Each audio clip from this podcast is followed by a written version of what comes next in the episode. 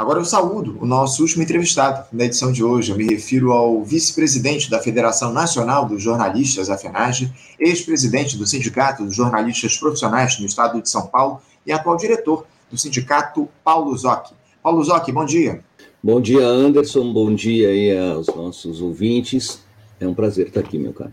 Prazer nosso contar com a tua presença mais uma vez aqui no nosso programa, Paulo. Muito obrigado por nos atender nesta terça-feira, Paulo, para a gente falar sobre um tema que a gente tem colocado como fundamental aqui no nosso país, que é a questão da comunicação no Brasil. E eu queria começar por, por, por uma, uma decisão que surgiu aí na última semana pela Justiça de São Paulo, ô Paulo, porque um dos focos de resistência aqui no nosso país ao horror que tivemos durante a gestão do Jair Bolsonaro no Palácio do Planalto se deu a partir da atuação corajosa de nós jornalistas aqui no Brasil, né, Paulo, noticiando todo o desmonte que se estabeleceu, e por conta disso nós acabamos virando alvos dessa ordem, incluindo o próprio ex-presidente.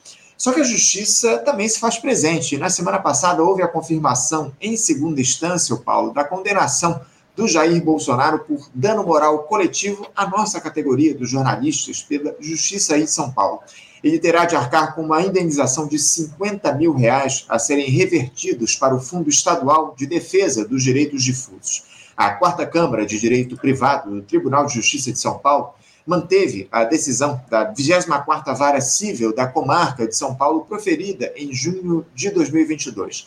Na segunda instância, os desembargadores modificaram apenas o valor da indenização, que antes era de 100 mil reais. Lembrando que essa ação foi ajuizada por vocês, do Sindicato dos Jornalistas Profissionais aí do Estado de São Paulo. É, sem dúvida alguma, Paulo, um alento diante de tudo isso que os profissionais de imprensa passaram ao longo dos últimos quatro anos. Nós aqui no Faixa Livre, inclusive, acompanhamos essa ação com o sindicato desde que ela foi ajuizada lá em abril de 2021. Uhum. Eu queria que você falasse um pouco, Paulo, sobre como é que o sindicato dos jornalistas recebeu a manutenção dessa condenação, ainda que com uma multa mais baixa. Na tua avaliação, a justiça foi feita nesse caso, Paulo? Bom, é, eu acho a decisão, nós achamos aqui, né, extremamente importante. É, e você falou muito bem, esse período do desde o golpe de 2016, Temer e daí com o Bolsonaro, isso foi um, um terremoto, né? É, a posição dos jornalistas, o exercício dos jornalistas foi um exercício de resistência, um exercício de cotidianamente buscar enfrentar um poder que, na verdade, queria esmagar, queria botar terra arrasada sobre o jornalismo. Eu acho importante, assim, para quem nos ouve, entender a questão do jornalismo, que é está ligado a diretamente aos direitos fundamentais na Constituição brasileira. Então, o que acontece? No artigo 5 da Constituição, lá está dito que um dos direitos fundamentais do cidadão no Brasil é o direito à informação, e uhum. liga esse direito à atividade jornalística. Então, na verdade, que, que, qual é a missão que cabe a nós aqui, a mim, a você e a toda a nossa categoria? É trazer fatos, trazer questões da realidade para que as pessoas possam elas mesmas se colocar diante do, do, do mundo, diante da sua vida, é uma atividade essencial para a vida numa sociedade que nem a nossa. E qual é o pró do Bolsonaro? O pró do Bolsonaro é aquele inimigo de fatos. Ele não quer que a verdade apareça. E, e não, por acaso, todo o espectro político ali associado a ele é responsável pela disseminação de fake news, ou seja, de mentiras eh, deslavadas. É uma fábrica de produzir mentiras, de enganar os outros. Bom, daí o que acontece? Como uma decorrência dessa, dessa determinação de ocultar a verdade num, num, numa, num tecido, né, num, num, soterrar ela em mentiras, em fake news, ele começa a agredir jornalistas. E agride, agrediu durante seu mandato jornalistas praticamente todo dia. Uhum. E a agressão, ela era uma agressão para impedir o exercício do jornalismo. O que, que acontece? A Federação Nacional dos Jornalistas ela, ela se somou a diversas entidades de sociedade civil e tal, e logo no começo do mandato, assim, a partir de um ano, um ano e pouco, não me lembro exatamente a data, mas entrou com uma ação geral, um pedido de impeachment com base nos crimes que ele cometia sistematicamente. Num segundo momento, a gente decidiu, a partir do momento que agredia e era uma coisa reiterada, né, é, que seria o caso de ter uma ação civil pública é, por dano moral coletivo contra a categoria dos jornalistas. Só que a FENAGE, como já tinha aquela iniciativa primeira, e um aspecto dela era esse, ela não podia novamente incidir no mesmo tipo de ação, tinha que esperar o desenvolvimento da outra. Resultado, decidiu-se então que o Sindicato de São Paulo, que estava dando suporte jurídico, entraria ele com a ação. A gente entrou no dia 7 de abril de 2021, dia do jornalista, 7 de abril. É, um ano depois, consegui uma condenação, dois anos depois, é, ela foi confirmada pela segunda instância. Eu queria destacar duas questões super importantes dessa decisão de segunda instância. A primeira é a seguinte: a primeira, obviamente, é a condenação do ex-presidente. É a primeira vez que ele chega a uma condenação de segunda instância numa ação coletiva. Então, é, o ex-presidente Bolsonaro ele cometeu crimes em cadeia é, na presidência do Brasil, é, a começar pela gestão da pandemia, a começar pelo incentivo a, a todo tipo de crime na Amazônia, garimpeiros, invasão de terra, o massacre dos povos indígenas, etc, etc, etc. É, a gente passou um, todo um período de resistência e de denúncia, né, de denúncia de resistência para manter a atividade do cérebro brasileiro funcionando, para manter a democracia, para defender a democracia. E agora a gente tem uma condenação em segunda instância. A condenação é eloquente. O que ele fez é crime. Ele abusou da liberdade de expressão. A liberdade de expressão não, não permite que você ataque a dignidade da pessoa humana, não permite que você agrida os demais. Então, ele está sendo condenado. Então, a condenação dele, de maneira muito clara, e ele e sobre o mérito, é importante dizer isso. Você vai ler a, a decisão de segunda instância. Sobre o mérito, ele sequer ele, ele faz uma série de contestações de forma e de se o sindicato é legítimo para entrar com ação ou não é, enfim, se ele teve direito de defesa ou não teve. Mas sobre o mérito, sobre o mérito ele sequer discute, porque é inquestionável que ele agrediu de maneira é, verbal é, abusiva é um monte, uma série de jornalistas, e sobretudo, aliás, mulheres, porque ainda tem esse aspecto, né? É, misoginia, quer dizer, ele é um cara que expressa misoginia, homofobia, xenofobia, é uma coisa absurda. E a segunda questão que eu queria destacar é o fato da defesa contundente da sentença ali, da, da, não é da defesa, mas do estabelecimento contundente da legitimidade do sindicato para entrar com uma ação desse tipo. Porque a defesa do Bolsonaro questionava a legitimidade. Que entidade que é essa para entrar com uma ação desse tipo tal?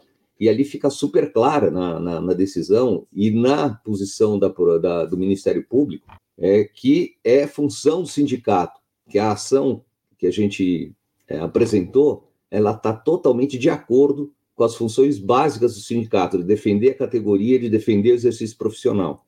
Então, é uma ação que, ao mesmo tempo, condena o, o ex-presidente por crimes continuados e que afirma a entidade sindical e as entidades sindicais, nesse sentido, como, sim, legítimas para fazer uma defesa coletiva das suas categorias.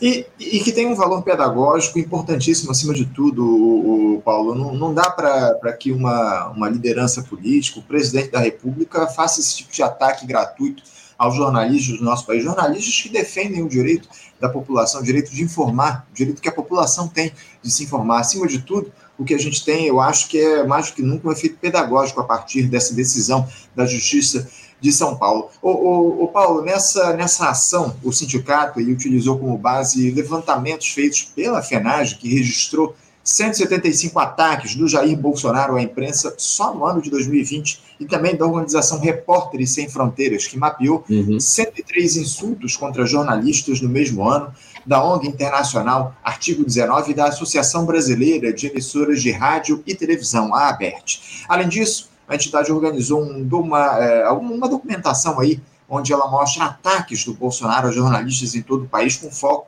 no estado de São Paulo. Ou seja, Paulo, evidências, elementos probatórios aí não faltaram para que a justiça desse o veredito pela condenação do Jair Bolsonaro, né?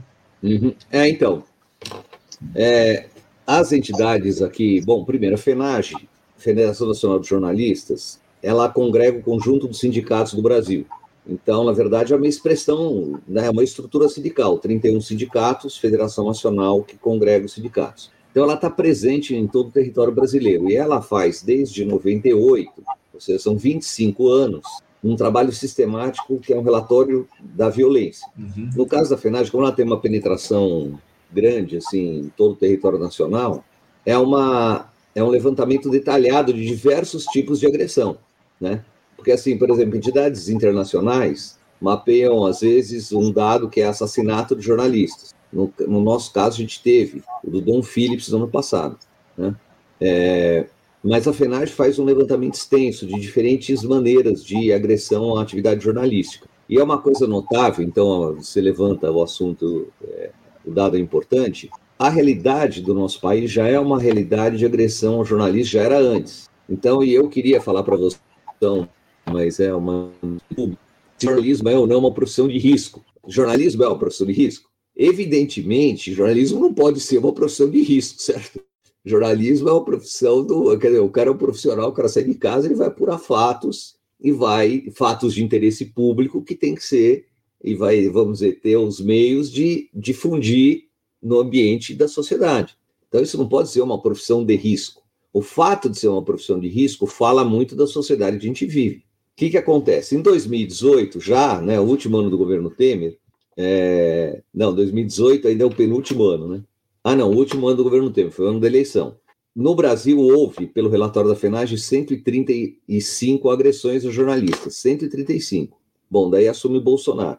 No terceiro ano do governo Bolsonaro, então, que é 2021, são 430 agressões. Quer dizer, aqui você tem uma multiplicação três vezes mais é, agressões. E a questão, e ali o, o ponto, é que o presidente da República era o principal agressor de jornalistas. O principal, principal fonte de agressões de jornalista a nível nacional era o presidente da República. Quer dizer, é o, é o mundo de ponta cabeça, né? o fim da picada. No final das contas, porque foi o ano que a gente entrou com a ação. Em 2022, a partir, na, na minha opinião, muito da mobilização, da, das campanhas, das diversas entidades ligadas ao jornalismo, teve um, uma pequena, um nível de agressão recuou um pouco com relação a 2021. Foi 376 agressões registradas no relatório, mas é um número super alto. E a pessoa, o indivíduo, Bolsonaro, ao longo do mandato dele, ele individualmente é responsável por mais de 200 episódios de agressão a jornalista, mais de 200. Então é por isso que ele entra na, na ação e sequer nega o mérito, porque é inegável. Quer dizer, você, na hora que que junta uma série de situações que ele está lá falando. É, Indefensável. É, é, é, a situação em si é totalmente clara. E toda a sociedade, você sabe que o, o, a sentença, ela fala assim, em algum momento, que entender o contrário seria negar fatos efetivamente ocorreram e são de conhecimento de toda a população. Então, né, é, é uma, é, vamos dizer, então, assim, a, a, dimensão da sentença é essa. Ela é extremamente importante, ela afirma o exercício do jornalismo e o direito que o jornalista tem de trabalhar, evidentemente, sem ser agredido. Por exemplo, é uma coisa que a sociedade vai naturalizando, então, no período que o doutor estava no governo, ele incentivava todo um setor da população agredir jornalistas de maneira gratuita na rua. Uhum. Então, e, e, isso daí também é uma discussão, é, que é interessante, uma discussão que é jornalismo é interessante. Faz parte do código de ética da profissão que o jornalista se identifique.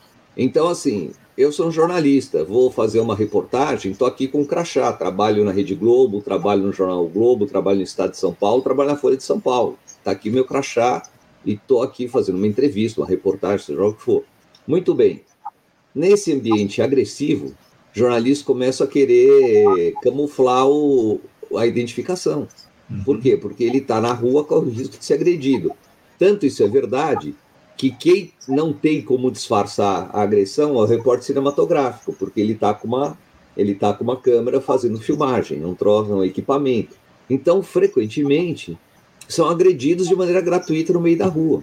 E isso estimulado pelo, pelo, pelo, pelo presidente da República de então. Muito bem. Olha o que aconteceu, por exemplo, ontem, lá na história do técnico do Palmeiras. Uhum. Quer dizer, o repórter está numa zona mista, ou seja, num lugar de trabalho jornalístico, filmando é, um diretor do clube ali batendo boca, enfim, sei lá, conversando, né, com um quarto árbitro, e a pessoa se vê no direito, né, o técnico do Palmeiras, infelizmente, se vê no direito de ir lá e, e agrediu o jornalista, porque foi isso que ele fez, ele agrediu o jornalista. É um absurdo, assim, é, é uma perda de, de senso de civilidade que a gente tem que defender e tem que recuperar. Sem dúvida, evidente. A gente precisa recuperar essa civilidade. Você se refere a esse episódio. Anderson, só uma coisa.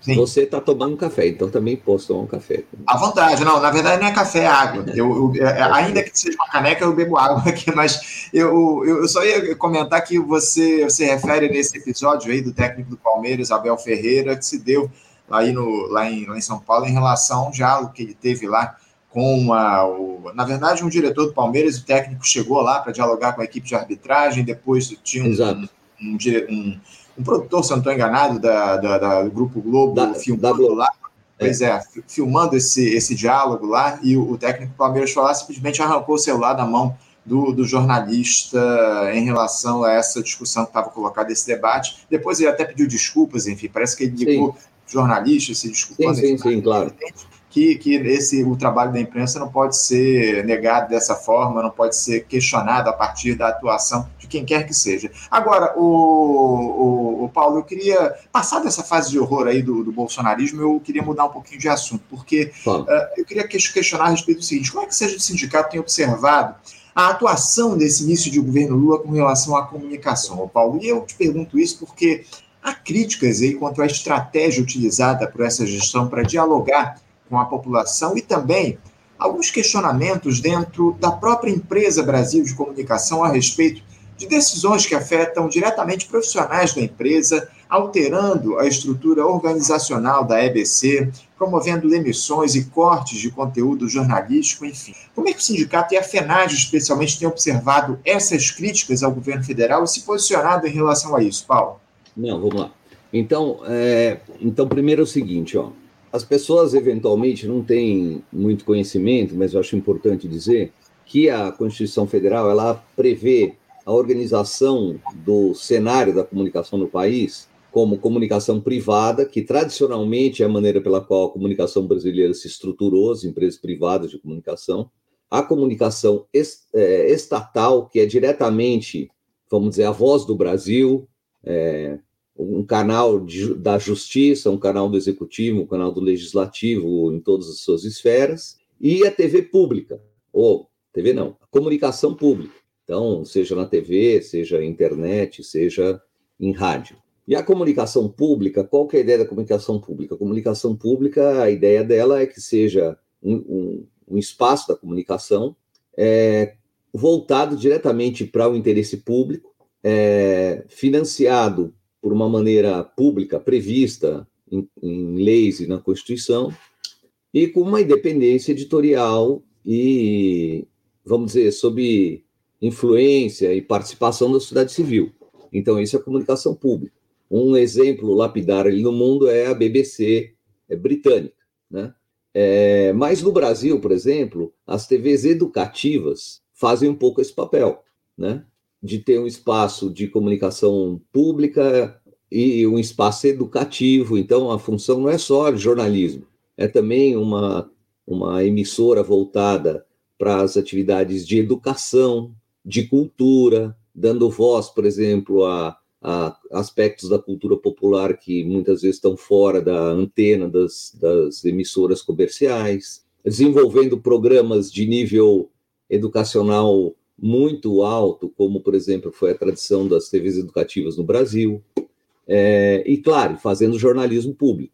E o governo do Lula, na, o segundo governo do Lula, na verdade, teve uma medida super importante que ele criou a empresa Brasil de Comunicação para cumprir essa função da comunicação pública, né? E tomou algumas medidas que, na minha opinião, ainda foram iniciais para garantir uma certa autonomia editorial. Por que, que eu digo que foram iniciais? Porque ele montou naquele momento um conselho, um, um órgão de gestão, né, um conselho curador. Um conselho curador com participação de, da sociedade civil, ou seja, não era uma coisa controlada pelo governo. É, e ele, ele fez um dispositivo que ele nomeava um presidente, mas esse presidente tinha um mandato, ele não podia ser demitido no meio da gestão. Então, ele tinha um mandato, então ele tinha a possibilidade de, de dirigir a emissora dentro de uma certa autonomia. Na minha opinião, já eram passos para ter uma gestão autônoma da comunicação pública. É, e montou uma emissora, fez concurso público, as pessoas têm segurança e os jornalistas passaram a desenvolver um trabalho excelente dentro desse ambiente de trabalho. Então, te falo o seguinte: o sindicato nosso e a FENAGE também participa da organização do Prêmio Vladimir Herzog de Jornalismo e Direitos Humanos, que premia as melhores matérias de direitos humanos a cada ano. Nesse período DBC, que foi, se não me engano, de 2009 até, até agora, mas até o, sobretudo até o, até o final ali, até 2016, 2017, a IBC ganhou, os DBC ganharam 11 ou 12 vezes, foram premiadas ao longo desse período. Então, as matérias eram excelentes, matérias de defesa de direitos humanos que iam a fundo em questões que estavam ocultas pelo país. Na minha opinião, não, daí o que acontece? Com o golpe, Temer e depois ainda mais o Bolsonaro, eles simplesmente desconhecem o que é, o que é comunicação pública. Então, eles atacam a empresa de uma maneira que eles é, supre, acabam com o conselho curador, demitem o presidente à revelia do estatuto e, e se apropriam da empresa para fazer propaganda política do executivo. Isso é comunicação estatal, ou seja, aniquilam a, ou tentam aniquilar com o caráter público da, da, da TV e da, da TV, da rádio, da agência. Isso gera um conflito gigante dentro do, do jornali, dos jornalistas tentando defender o jornalismo público é, contra os gestores, contra o governo diretamente. Então, isso, Anderson, essa nossa, o que a gente falou do, da resistência em geral, no caso da IBC, ela foi uma resistência é, feroz, assim, é, muito forte dos jornalistas ao longo desses sete anos lá dentro, tentando defender o caráter público da emissora. E por isso, aliás, o Prêmio Herzog, no ano passado, premiou os jornalistas da EBC como um coletivo, pela defesa da comunicação pública. Bom, daí que acontece? O novo governo assume. Qual eu acho, assim, qual a FENAGE acha, né? Não sou eu. FENAGE, os sindicatos acham que deveria ser a postura do governo. Devia ser primeiro passo, revol, né, reconstruir tudo que os governos Temer e Bolsonaro botaram abaixo. Quer dizer, reconstituir os quadros. O Temer, se não me engano, foi na gestão Temer, teve dois PDVs. Eles foram feitos para desidratar a equipe do jornalismo. Então, o que acontece? É, os sindicatos nossos, então agora nós temos que resgatar, que, que voltar a ter gente, né? Que, que botar mais gente, que abrir concurso, contratar emergencialmente, se demora um pouco fazer o concurso, re, ou seja, recompor os quadros. A gente ali, e eu acho natural que isso aconteça, mas teve ali um, um embate, porque os jornalistas acharam que o redesenho do quadro, partindo da ideia de que a equipe que nós temos é, hoje é essa, não foi muito bom, porque é, retirou ainda mais é, é, peças dessa estrutura do jornalismo. Mas Acabamos de fazer agora, fechar na semana passada, o acordo, porque um, um aspecto do, do problema do, do, da gestão Bolsonaro é que não houve acordo, convenção, não houve acordo coletivo nos últimos dois anos e meio. A data, assim, a referência é o dia 1 de novembro. Então, desde 1 de novembro de 2020, depois de 2021, não teve acordo, 2022 também não. Então, o que acontece? A, como teve greve e tal, a empresa entrou na justiça, tinha uma, um julgamento no TST, demorou esses quatro meses para as, as entidades, os trabalhadores e a direção da empresa chegarem num acordo e pacificou, está entregue para o TST para acabar o para acabar o trâmite. Vai começar a negociação agora da, do acordo coletivo 2022-2023, tá? Então, do ponto de vista estritamente trabalhista, é, Tá, tá, tá andando. Agora, sobre o prédio da empresa. O prédio da empresa é um prédio de governo, na minha opinião. Deveria ser uma, uma prioridade do governo, uma das prioridades do, desse governo, deveria ser, na minha opinião, não só recompor, como estender a comunicação pública. A, a IBC ela já, já joga um papel super importante, mas ela só tem três praças. Ela tem uma sede em Brasília, que tenha um parque, né? Um, na verdade, ela tem no Maranhão um pedacinho, mas ela tem uma certa ilha grande, né? Então, com centenas, milhares de trabalhadores. Depois no Rio de Janeiro, depois em São Paulo, uma equipe relativamente menor. Depois ainda tem alguma coisa no Maranhão. Mas você deveria estar no Brasil inteiro. Então, na minha opinião, deveria ter uma política consciente do Estado brasileiro para agora investir na comunicação pública, abrir concurso, recompor os quadros e estender a empresa. Isso pode combater males do Brasil como deserto de notícias, como populações invisibilizadas, aproximar a comunicação dos rincões do país onde tem gente, tem cultura, tem vida, tem luta, tem produção, tem, tem riquezas, tem, tem muita coisa a ser mostrada. Não, tenha dúvida, muita coisa para ser mostrada e a gente precisa, acima de tudo, o, o Paulo, investir em, em comunicação pública de qualidade para informar bem os brasileiros, acima de tudo, ainda mais nessa dinâmica que está colocada, onde a grande imprensa monopoliza a comunicação aqui no nosso país. Muitas críticas que a gente faz aqui ao longo dos últimos anos. Esse processo de desmonte do Estado Nacional contou com o apoio da imprensa corporativa, da mídia dominante. A gente tem feito esse debate, esse diálogo ao longo dos últimos tempos aqui no nosso programa. Paulo, eu quero te agradecer muito pela tua participação conosco no programa de hoje. Quero, acima de tudo, parabenizar vocês do Sindicato de Jornalistas por essa vitória aí contra o, Jair Bolsonaro, essa ação aí que acabou sendo é, votada pela Justiça de São Paulo como procedente, multando o Jair Bolsonaro por todos os ataques que ele fez à imprensa ao longo do mandato dele. É, é, a gente precisa dessa, da, da manutenção da força desse combate a tudo que foi colocado no nosso país e a gente espera que a justiça, em todas as suas instâncias, ela traga justiça e, e, e, e puna todos os crimes que foram cometidos ao longo dos últimos quatro anos aqui no Brasil. Paulo, parabéns a vocês do, do, do Sindicato de Jornalistas de São Paulo, vocês da FENAGE, por toda a luta, e a gente vai continuar em diálogo aqui no Faixa Livre a respeito dos temas ligados à comunicação. Paulo, obrigado para você, um abraço forte. Anderson, obrigado e estou sempre à disposição, a FENAGE, o sindicato estão sempre prontos aqui a vir debater e obrigado pelo convite. Um abraço, bom dia. Paulo. Bom dia, um abraço, até a próxima. Conversamos aqui com Paulo Zocchi. Paulo Zocchi, que é vice-presidente da Federação Nacional dos Jornalistas, a FENAGE, ex-presidente do Sindicato dos Jornalistas Profissionais do Estado de São Paulo e atual diretor do sindicato, falou conosco aí, dialogou a respeito dessa vitória do sindicato, a respeito do, da, da, da ação contra o Jair Bolsonaro lá na Justiça de São Paulo uma ação que levou uma multa de 50 mil reais ao presidente da República, ex-presidente da República, uma ação que foi julgada já em segunda instância. Bom, gente, vamos encerrando a edição de hoje do nosso programa. quero agradecer muito a audiência de todos vocês nesta terça-feira e lembrando que amanhã, a partir das 8 da manhã, estaremos de volta com mais uma edição do nosso Faixa Livre. Um bom dia a todos, um abraço forte, até amanhã.